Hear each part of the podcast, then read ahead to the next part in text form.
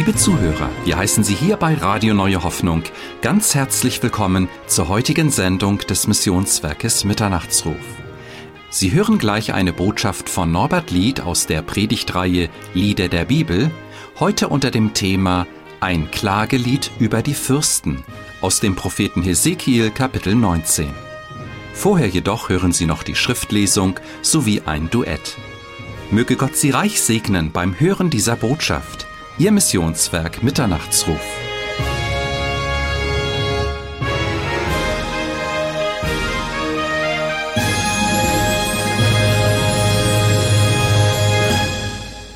Nun lesen wir zusammen aus dem Hesekiel-Buch, Kapitel 19. Es sind 14 Verse. Ich lese alle 14 Verse aus Hesekiel, Kapitel 19. Und du, Erhebe ein Klagelied über die Fürsten Israels und sage, was war doch deine Mutter für eine Löwin unter Löwen? Sie lagerte unter Junglöwen, zog ihre Jungen groß. Und sie zog eins von ihren Jungen auf, es wurde ein Junglöwe, und er lernte Raub rauben, er fraß Menschen. Da bot man Nationen gegen ihn auf, in ihre Grube wurde er gefangen, und sie brachten ihn mit Haken in das Land Ägypten. Und als sie sahen, und als sie sah, dass ihre Hoffnung dahin war, verloren war, dann nahm sie ein anderes von ihren Jungen und machte es zu einem Junglöwen. Und es lebte unter Löwen, wurde ein Junglöwe, und er lernte Raub rauben, und er fraß Menschen. Und er zerbrach ihre Paläste, ihre Städte legte er in Trümmer, und das Land und seine Fülle entsetzte sich vor der Stimme seines Gebrülls.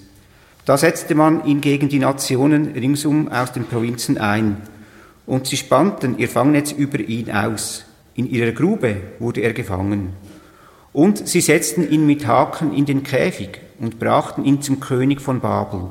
Und er brachte ihn in Gewahrsam, damit seine Stimme nicht mehr gehört würde auf den Bergen Israels.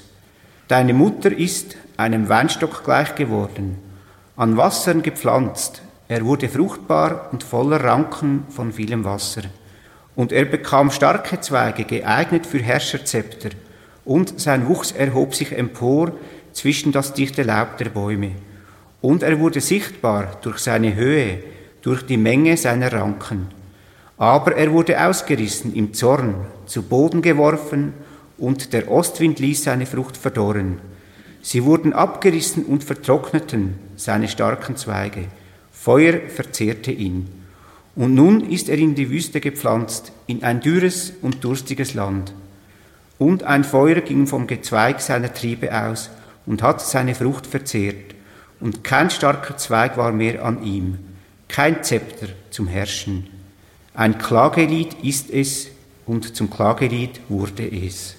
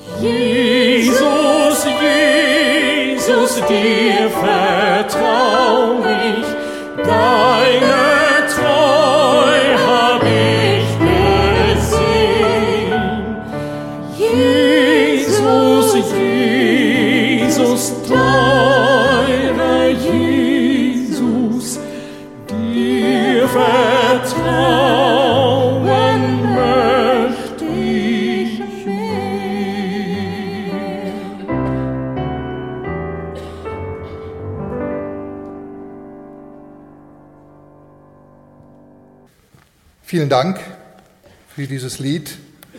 Vertrauen, das ist das Beste, was wir tun können. Und wenn sich das dann im Alltag widerspiegelt, dann kann unser Leben ein fröhliches Lied werden, kann aber auch zum Klagelied werden. Und da sind wir schon beim Thema. Das ist es eben, wenn man so eine Themenreihe durchnimmt, dann muss man auch die Texte behandeln, die einem nicht so gut gefallen. Lieber würde man vielleicht über einen Psalm oder ein fröhliches Lied etwas weitergeben, statt etwas sagen zu müssen über ein Klagelied. Aber es ist die ganze Wahrheit und da kommen wir nicht vorbei. Ein Klagelied ist nun mal kein Schlager. Klagelied ist ein äh, depressives Lied. Das erinnert an Totenklage, an Wehklage.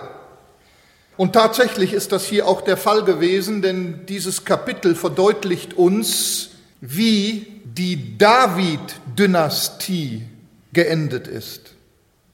Stellen Sie sich mal vor, der David mit den kostbaren Verheißungen, die er gehabt hat, ja?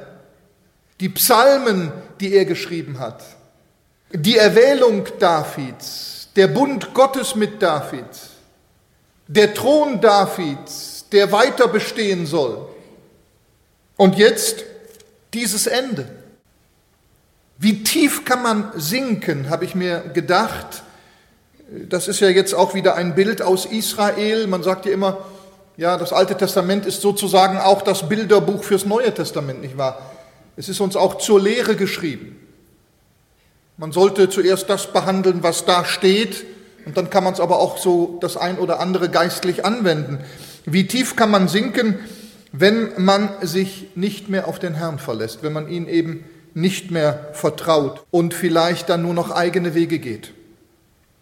Ich weiß nicht, wie es Ihnen geht, aber wenn man sich heute so die weltweite politische Entwicklung anschaut und auch die Entwicklung in der Christenheit zum Teil in der Kirche, dann könnte man auch in ein Klagelied verfallen. Aber man muss ja auch an seine eigene Brust schlagen, ja, und immer auf der Hut sein, Herr, halte uns ganz nah bei dir und zieh uns dir nach. Das ist mein tägliches Gebet. Ja, wie ist das eigentlich zu diesem Klagelied gekommen? Was waren die Ansätze? Das ist Geschichte, die uns hier vermittelt wird, biblische Geschichte, also eigentlich Israel-Geschichte wird uns hier vermittelt. Und der Gott, der Heilige Geist, stellt uns vor Augen, wie die Entwicklung Israels war und wie es immer tiefer ging und immer mehr weg von Gott ging und zum Schluss war das, war die ganze Geschichte Israels nur noch ein Klagelied. Es begann mit den Verantwortlichen. Jeder von uns steht irgendwo und irgendwie in einer Verantwortung. Der eine hat mehr Verantwortung, der andere weniger. In der Familie, vielleicht in der Sonntagsschule, im Jugendkreis, vielleicht als Älteste in einer Gemeinde, wo wir auch hingestellt sind. Jeder von uns hat Verantwortung. Der erste Vers, du aber stimme ein Klagelied an über die Fürsten Israels. Die Fürsten, das waren die Verantwortlichen. Das war zum einen die politische Größe und Macht in Israel. Fürsten stehen auch als Synonym für die Könige, die Israel regierten.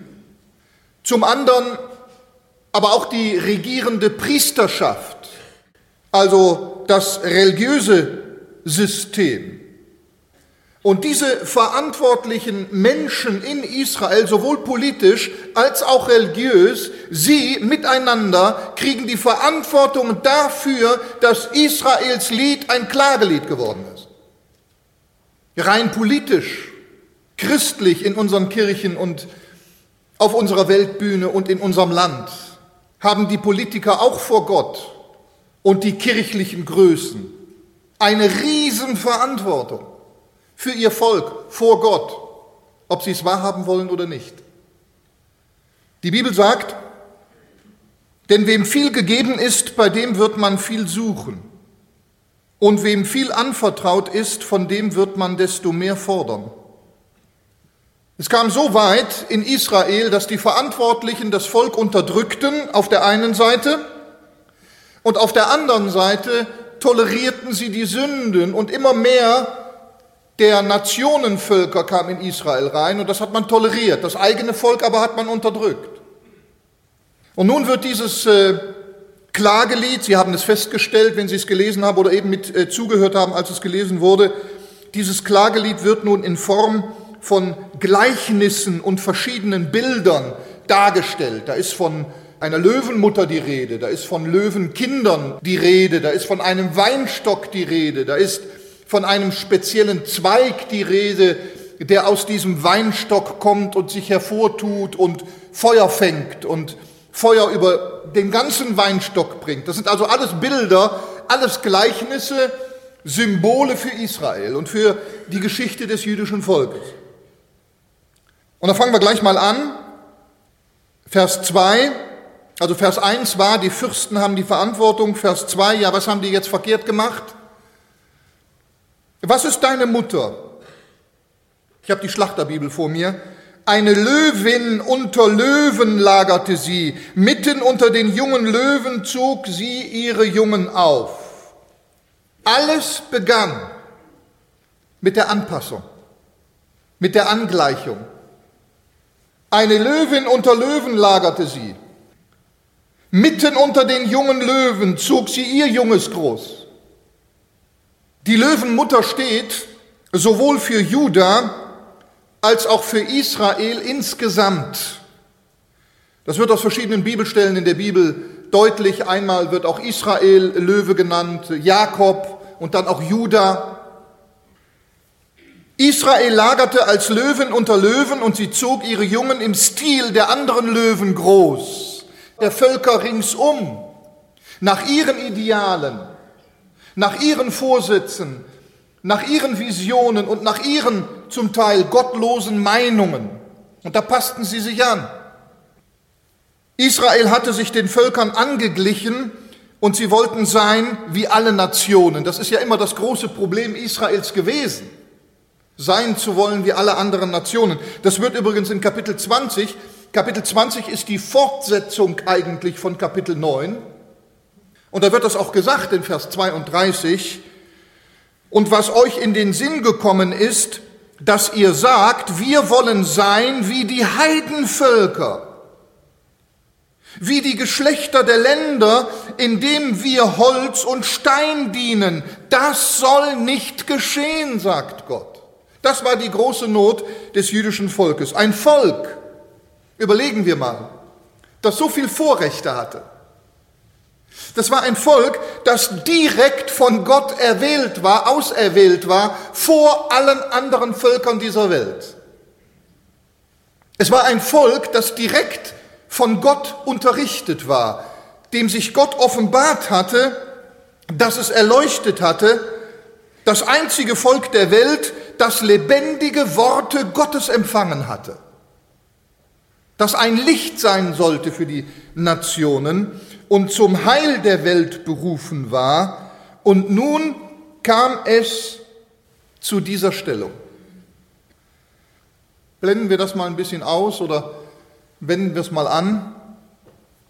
Das allgemeine Christentum heute, wir wollen da gar nicht immer so mit Finger auf andere zeigen, aber ja gut, man muss es ja auch mal tun, ja, man muss es ja sagen, es muss, es muss ja gesagt werden.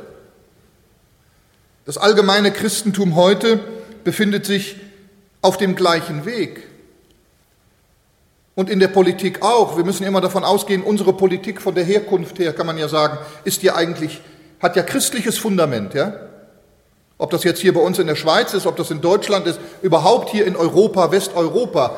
Das Fundament, die Basis ist ja darauf aufgebaut, eigentlich.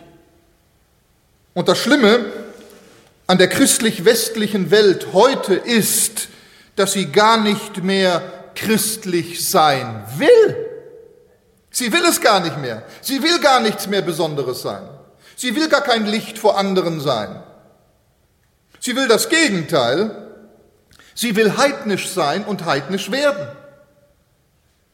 Sie versucht mit Vehemenz sogar, sich, hat man den Eindruck, von den christlichen Wurzeln zu lösen und sich anzupassen. Und da sind wir schon so weit, dass selbst, so paradox es klingt, dass selbst die Kirche gar nicht mehr christlich ist. Sie ist alles möglich, aber nicht mehr christlich. Statt dass das allgemeine Christentum das tut, wozu es gesetzt ist von Gott. Warum ist denn die Reformation über uns gekommen? Warum ist denn das Christentum in unsere Region gelangt damals? Gott hat es ja so geleitet und so gewollt. Statt wir das Liebesangebot Gottes nun weiterbringen, gleichen wir uns den Sünden der Welt an und machen kaum noch einen Unterschied. Im Gegenteil, die christliche Argumentation geht auch schon dahin, diese Sünden zu tolerieren, zu respektieren und sogar zu verteidigen. Man tritt dafür ein. Zum Beispiel, ich denke, ich muss gar nicht so viele Beispiele bringen, Sie haben selber genug, wenn Sie täglich die Zeitung lesen, Nachrichten hören. Aber da gibt es jetzt äh, einen neuen Familienpass für 2014 in München. Und München ist ja nun wirklich noch, möchte ich mal sagen, eine althergebrachte religiöse, katholische äh, ja, das urbayerische Gestein, ja? Und da gibt es den Familienpass für 2014. Familienpass, was ist das? Da gibt es Ermäßigungen, Attraktionen, Gutscheine für Familien. Ja? Die kriegen also so einen Familienpass zugestickt, Münchner und die in der Region München leben und die können diesen Familienpass nutzen und kriegen zum Beispiel verbilligten Eintritt im Zoo und etc. etc. Und da wird ja auf dem Werbeportal wird Werbung gemacht für diesen Familienpass und auf dem Werbeportal werden abgebildet zwei Männer mit einem Kind und zwei Frauen mit zwei Kindern. Und das ist Familie. Das eine Bild, zwei Männer mit einem Kind, ist Familie. Das andere Bild, zwei Frauen mit zwei Kindern, das ist Familie. Aber die Familie im herkömmlichen Sinn wird gar nicht erwähnt und gar nicht gezeigt. Und dann hat man darauf reagiert. Es gab dann natürlich auch Leserbriefe und so weiter oder, oder man hat geschrieben, die Leserbriefe wurden zum Teil gar nicht veröffentlicht oder man kriegt eine ganz knappe Antwort zurück. Das bleibt alles so, wie es ist, aus. Oder hier habe ich eine Nachricht, ein Kirchenoberhaupt sagt, Christen sollen eine größere Bereitschaft zeigen, sich gegenüber den Lehren des Islam zu öffnen. Er selbst habe schon erfahren, wie berührend und bereichernd es sein könne, wenn man sich vom Ruf des Muezzins mit hineinnehmen lasse in dessen Gottesdienst. Ja? Kirchenglocken sollen verboten werden. Kreuze sollen aus den Klassenzimmern weg. Also man denkt manchmal, was für einer Welt sind wir, ja? Statt dass wir in Liebe, wie es zum Beispiel Elia Morise tut, unseren Mitmenschen begegnen, auch Muslimen, ja, und ihnen das Evangelium lieb machen, wird das Evangelium verleugnet und man öffnet sich dafür. Es gibt Beispiele ohne Ende.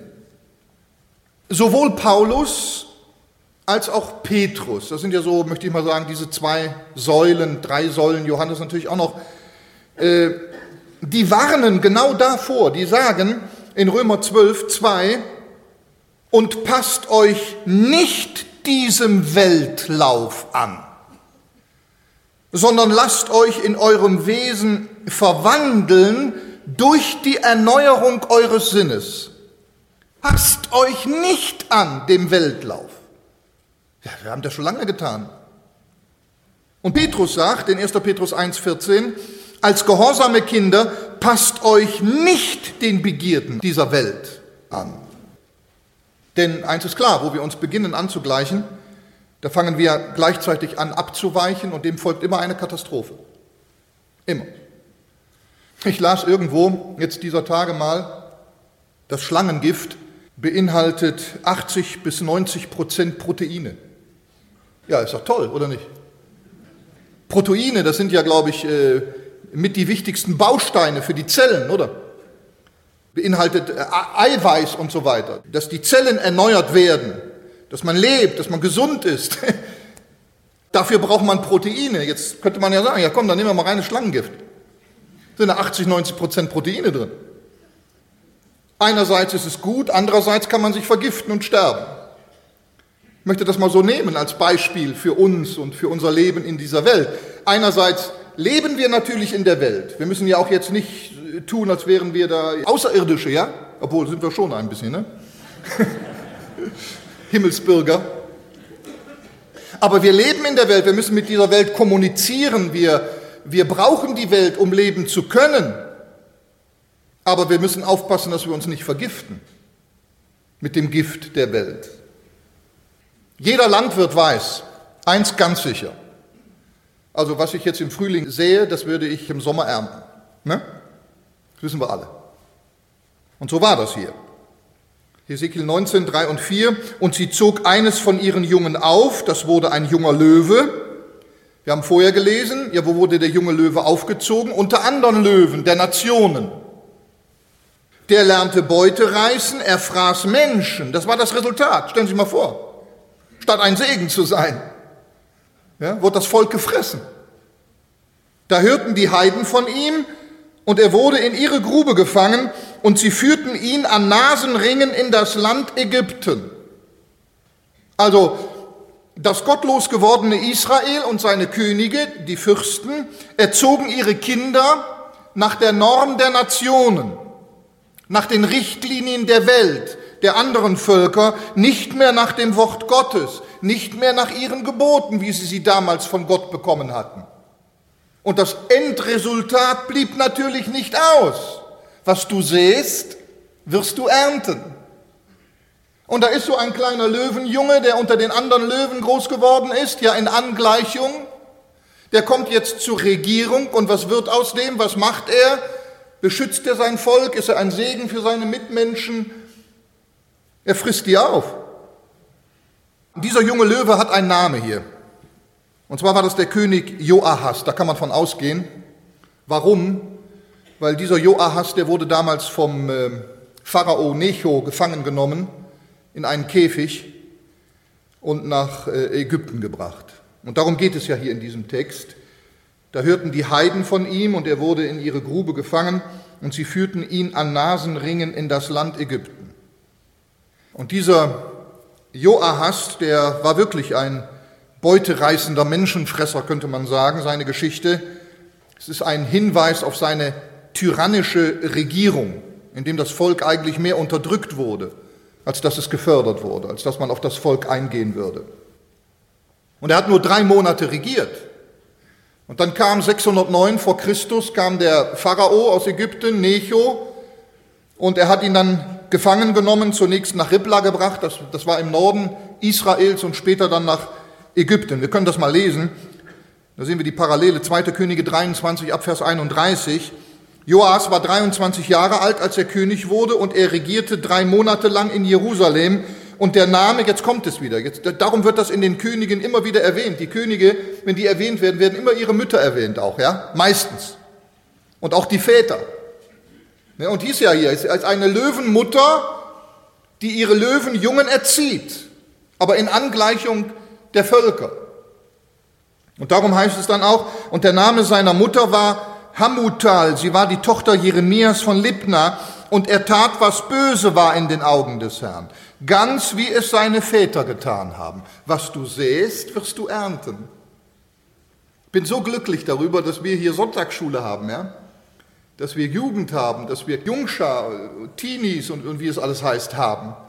Nicht wahr? Welche Verantwortung haben auch da unsere jungen Leute, die diese Kinder erziehen? Oder wir als Väter und Mütter? oder Lehrer in der Schule. Aber der Pharao Necho setzte ihn gefangen in Ribla, dass er nicht mehr König werden konnte und so weiter.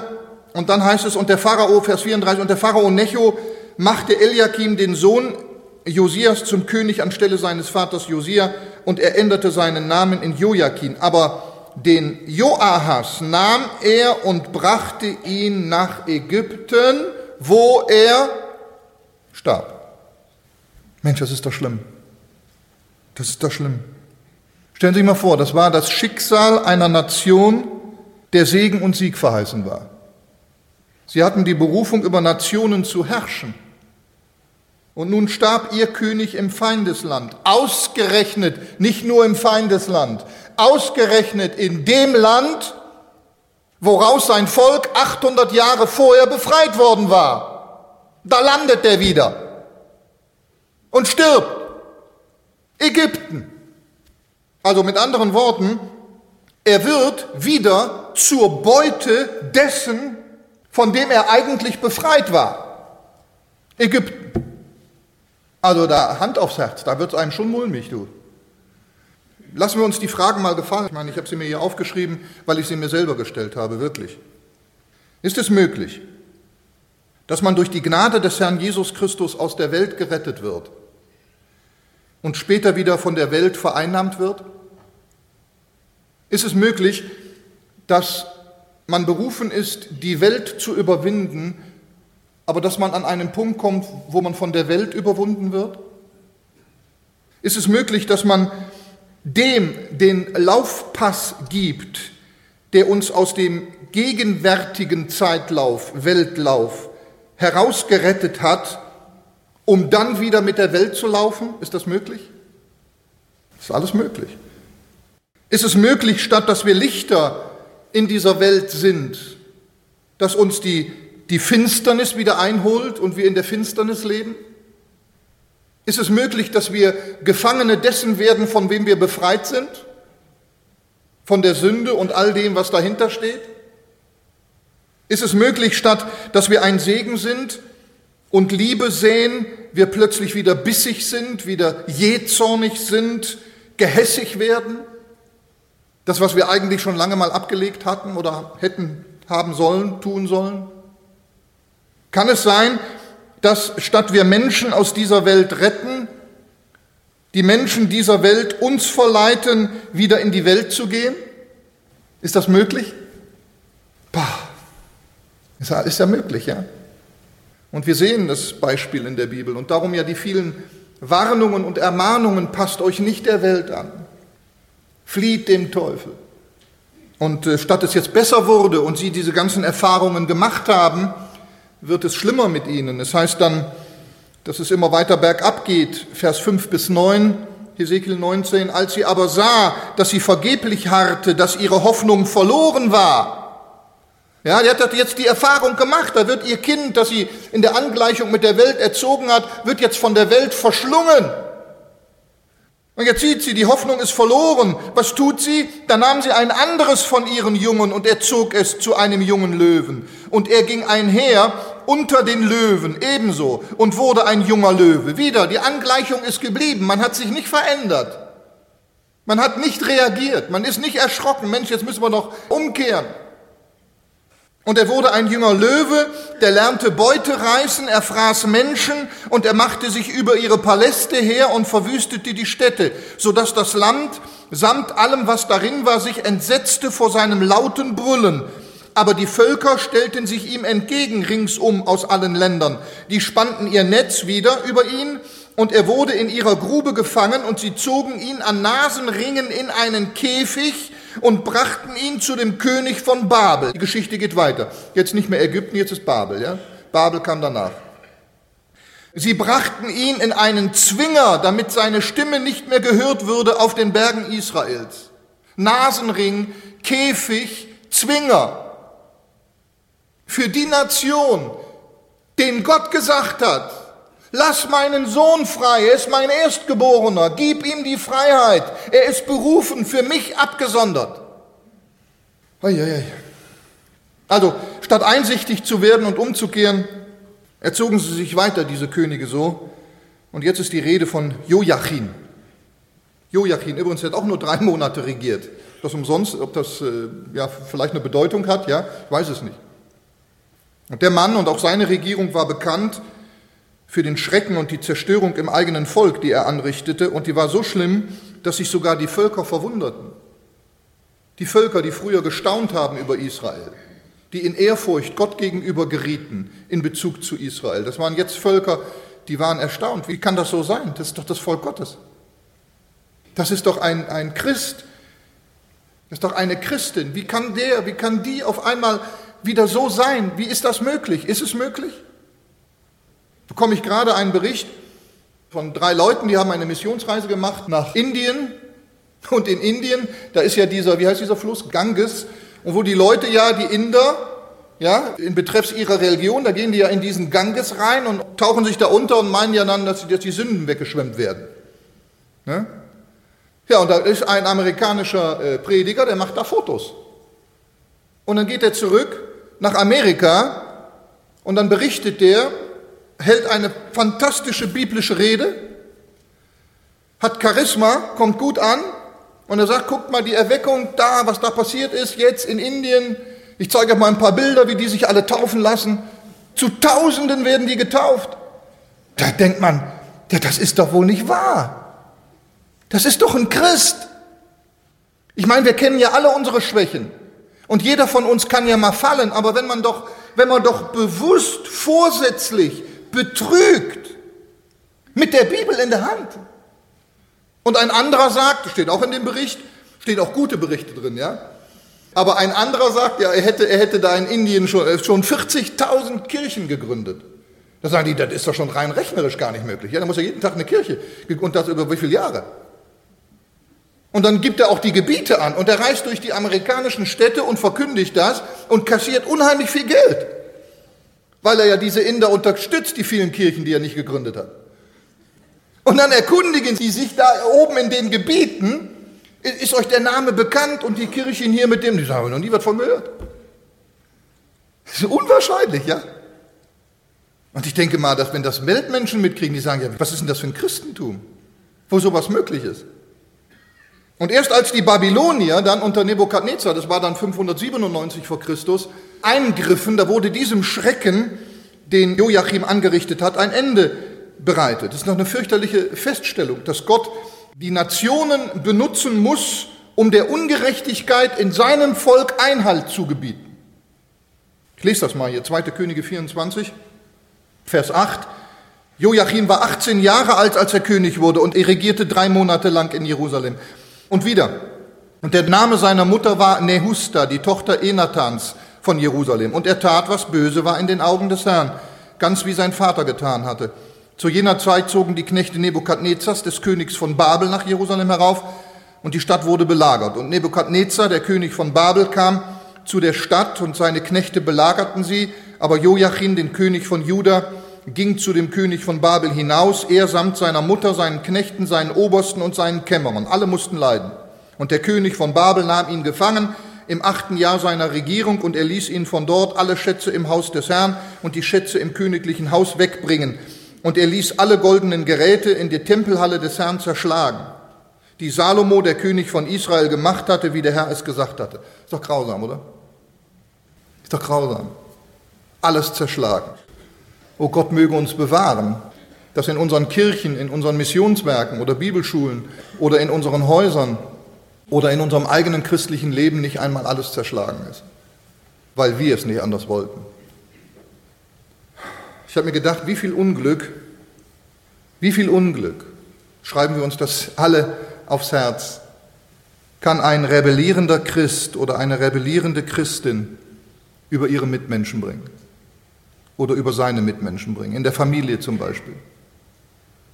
Nur weil man sich nicht mehr zusammenreißen will, kann man alles mit runterreißen.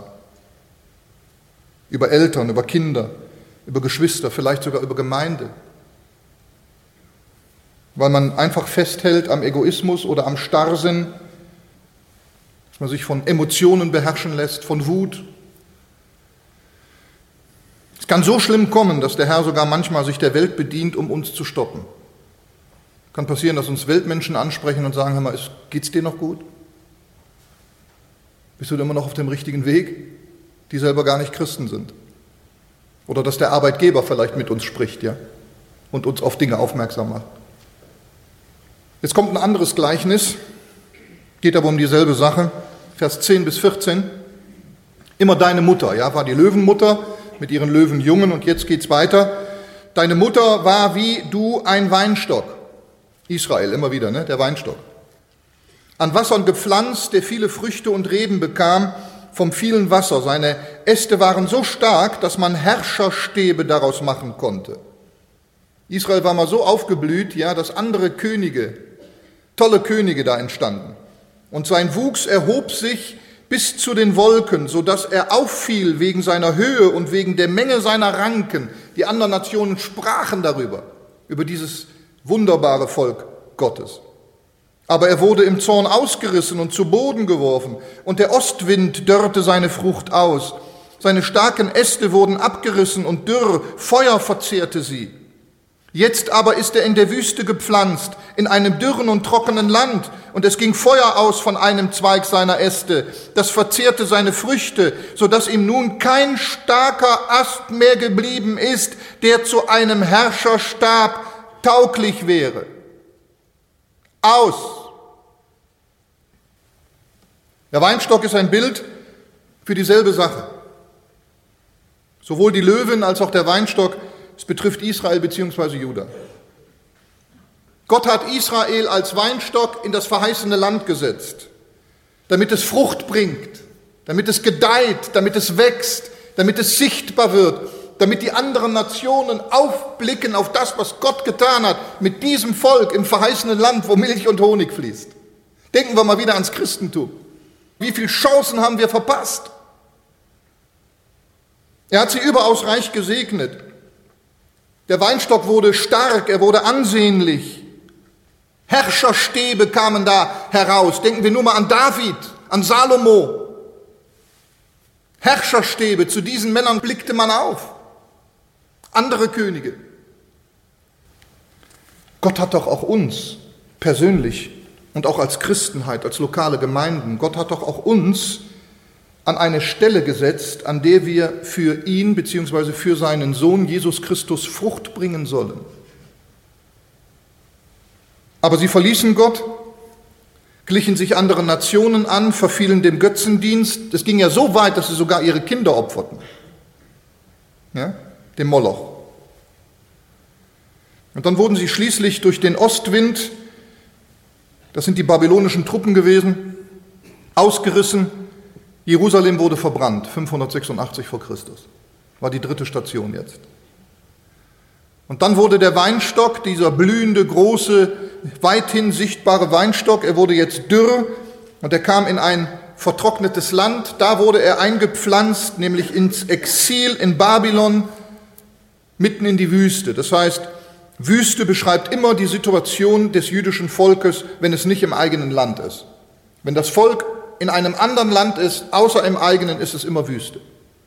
Und das ist auch geistlich übertragen äh, so mit uns. Jeder Mensch, der sich außerhalb von Jesus Christus befindet und von seinem wunderbaren Wort und Evangelium, der befindet sich immer in der Wüste.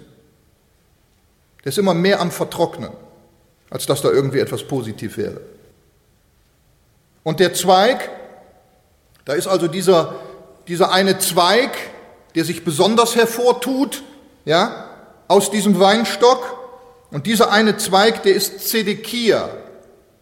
Und Zedekia war der letzte König des jüdischen Volkes. Mit dem hörte die Dynastie auf. Und da heißt es ja, und es ging Feuer aus von einem Zweig seiner Äste des Weinstocks. Das war Zedekia. Das verzehrte seine Früchte, sodass ihm nun kein starker Ast mehr geblieben ist, der zu einem Herrscherstab tauglich würde. Ist doch interessant. Es ging Feuer aus von einem Zweig, Zedekia. Das stimmt doch gar nicht. Wer hat denn Jerusalem verbrannt und den Tempel? Die Babylonier, nicht wahr? Der babylonische General da von Nebukadnezar, Jeremia 52. Die Babylonier haben Jerusalem verbrannt. Die Babylonier haben den Tempel verbrannt. Wieso steht hier, das Feuer ging aus von Zedekia? Schon Jeremia hat das übrigens gesagt. Jeremia 38, 23. Dann müssen alle deine Frauen, sagt er zu Zedekia, und alle deine Kinder zu den Chaldäern hinausgehen. Und auch du wirst in den Händen äh, der Chaldäer nicht entkommen, heißt es, sondern von der Hand des Königs von Babel erfasst werden. Und diese Stadt, jetzt hören Sie mal, und diese Stadt wirst du, Zedekia, mit Feuer verbrennen. Das Feuer ging also in dem Sinne nicht von Gott aus und nicht von den Babyloniern, obwohl es so war. Aber die Verantwortung trug Zedekia. Du hast Jerusalem verbrannt. Du hast den Tempel zerstört. Geben wir nicht immer Gott die Schuld. Es ist unsere Sünde. Die Juden haben manchmal schöne Gleichnisse. Da habe ich eine, eine Geschichte gelesen, dass einige Leute zusammen in einem Boot fuhren. Und auf einmal fängt einer an, während der Fahrt auf dem Wasser ein Loch ins Boot zu bohren. Die anderen waren natürlich erschrocken und die, die, die sagen, bist du verrückt, was machst du denn da? Also, das geht euch doch gar nichts an. Ich bohre das Loch ja schließlich nur unter meinem Sitz.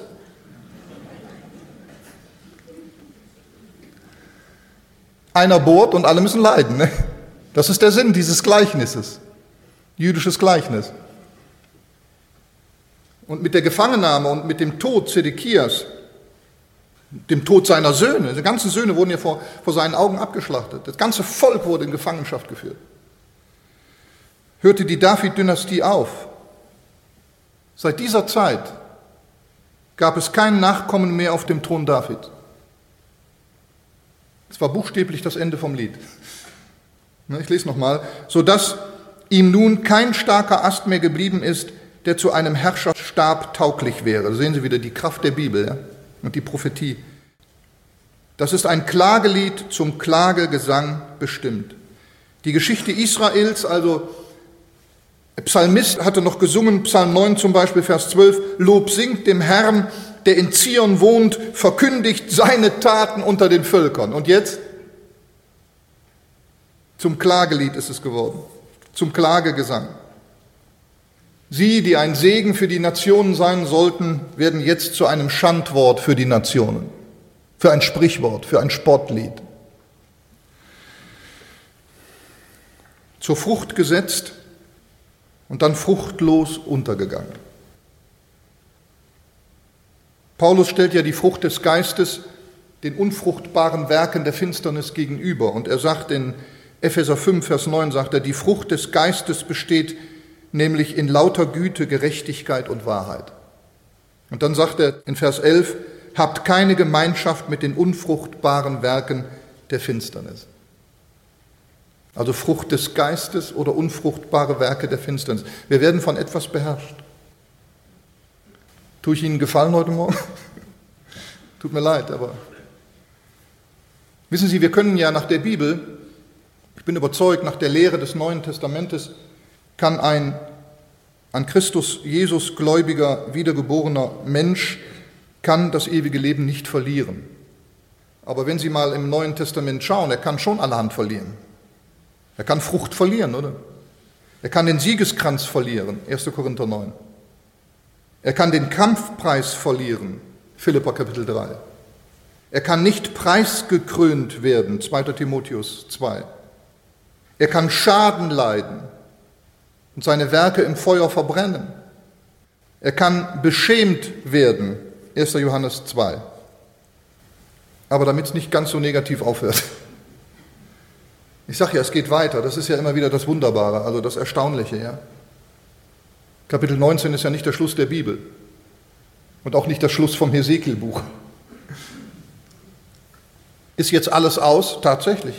David-Dynastie war zu Ende. War kein Ast mehr da als Herrscherstab. Aus, Schluss, kein König mehr. Aber wenn jetzt die David-Herrschaft aufgehört hat mit dem letzten König Zedekia, ja, was ist denn dann mit all den Verheißungen, die Gott David gegeben hat? Ich lese mal stellvertretend nur eine, ja. Psalm 89, Abvers 36. Einmal habe ich bei meiner Heiligkeit geschworen, niemals werde ich David belügen. Sein Same soll ewiglich bleiben und sein Thron wie die Sonne vor mir. Wie der Mond soll er ewig bestehen und wie der Zeuge in den Wolken zuverlässig sein.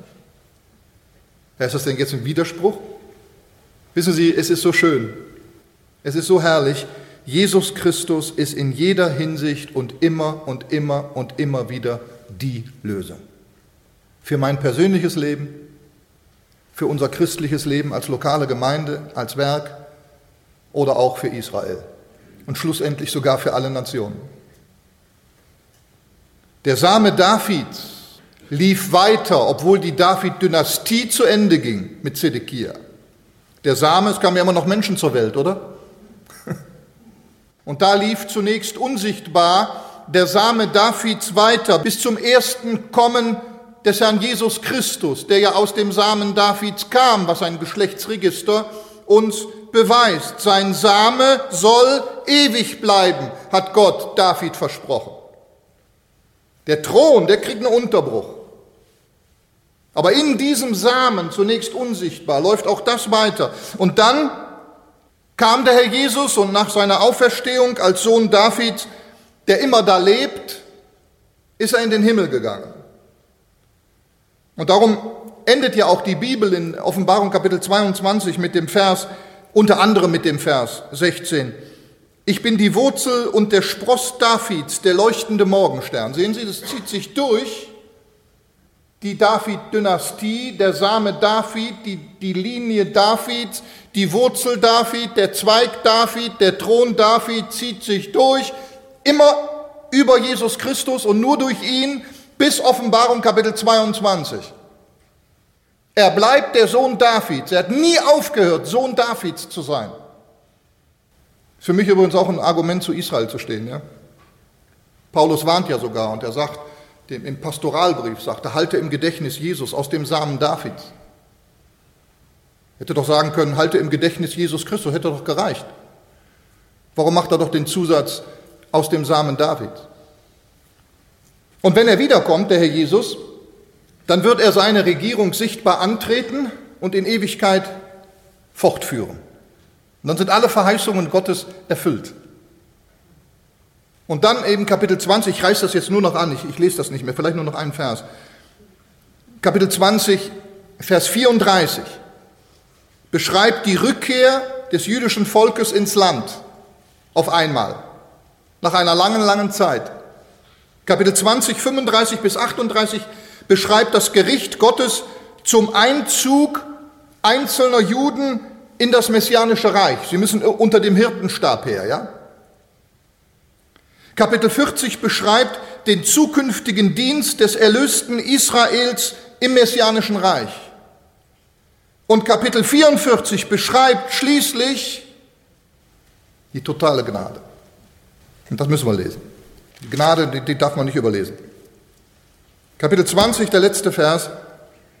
Nach all diesem Desaster, nach diesem Klagelied, beginnt Gott, und wenn er das nicht tun würde, er beginnt nur wieder, weil er es immer versprochen hat, weil seine Bündnisse bestehen bleiben, die er Abraham und auch David gegeben hat, Jakob und Isaak gegeben hat. Und darum endet dann nach diesem ganzen Desaster und dieses ganze traurige Lied, und ihr werdet erkennen, dass ich der Herr bin, wenn ich mit euch handeln werde um meines Namens willen und nicht nach eurem bösen Wandel und euren ruchlosen Taten. Ist das nicht wunderbar? Und diese Initiative geht von Gott aus. Und er ist es, der das Volk dann wieder zurückholt, um sie da in diesen Vers hineinzubringen. Und für uns bedeutet das vielleicht jetzt heute, heute Morgen auch, dass wir die Gnade doch ganz neu beanspruchen. Ich weiß nicht, in welcher Lebenssituation Sie jetzt gerade stehen. Aber dass Sie sich vergegenwärtigen, Mensch, mein Leben ist im Moment ruchelos und alles andere als treu. Kann ich noch tiefer sinken? Ja, ich kann sogar noch tiefer sinken. Aber kann ich da auch noch rauskommen und der Teufel will Ihnen vielleicht sagen, nee, also was du jetzt gemacht hast oder Sie jetzt gemacht haben, äh, jetzt, jetzt kannst du einpacken. Und da rufen Sie sich diesen Vers ins Gedächtnis und nicht nur diesen, sondern im Neuen Testament heißt es, in Epheser 1,7, in ihm haben wir die Erlösung durch sein Blut, die Vergebung der Übertretungen nach dem Reichtum seiner Gnade. Ein Bekenntnis, eine Rückbesinnung. Vater im Himmel, bitte vergib mir in Jesus Christus, deinem Sohn. Meine Lebenssituation im Moment ist nicht die, die deinem Wort entspricht. Ist mehr ein Klagelied als ein Freudenlied. Und ich möchte nicht, dass mein Lebenslied einmal endet als ein Klagelied und vielleicht zerbrochen. Und darum bitte ich dich jetzt, vergib mir. Ich nehme die Gnade in Anspruch. Und was passiert? Genau das. 100 Prozent. Amen.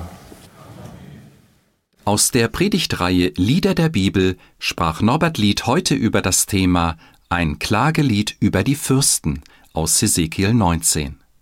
Wenn es Sie innerlich angesprochen hat, Sie Fragen haben oder seelsorgerliche Hilfe wünschen, möchten wir Sie von ganzem Herzen ermutigen, doch Kontakt mit uns aufzunehmen. Direkt im Anschluss an diese Sendung haben wir noch wichtige und interessante Informationen für Sie. Betreffend Verlagsinfos, Veranstaltungen des Missionswerkes Mitternachtsruf, vielleicht ganz in Ihrer Nähe, Kontakt bzw. Bestellmöglichkeiten, wie zum Beispiel die eben gehörte Botschaft auf CD, ein gutes Buch und anderes mehr. Deshalb bleiben Sie dran.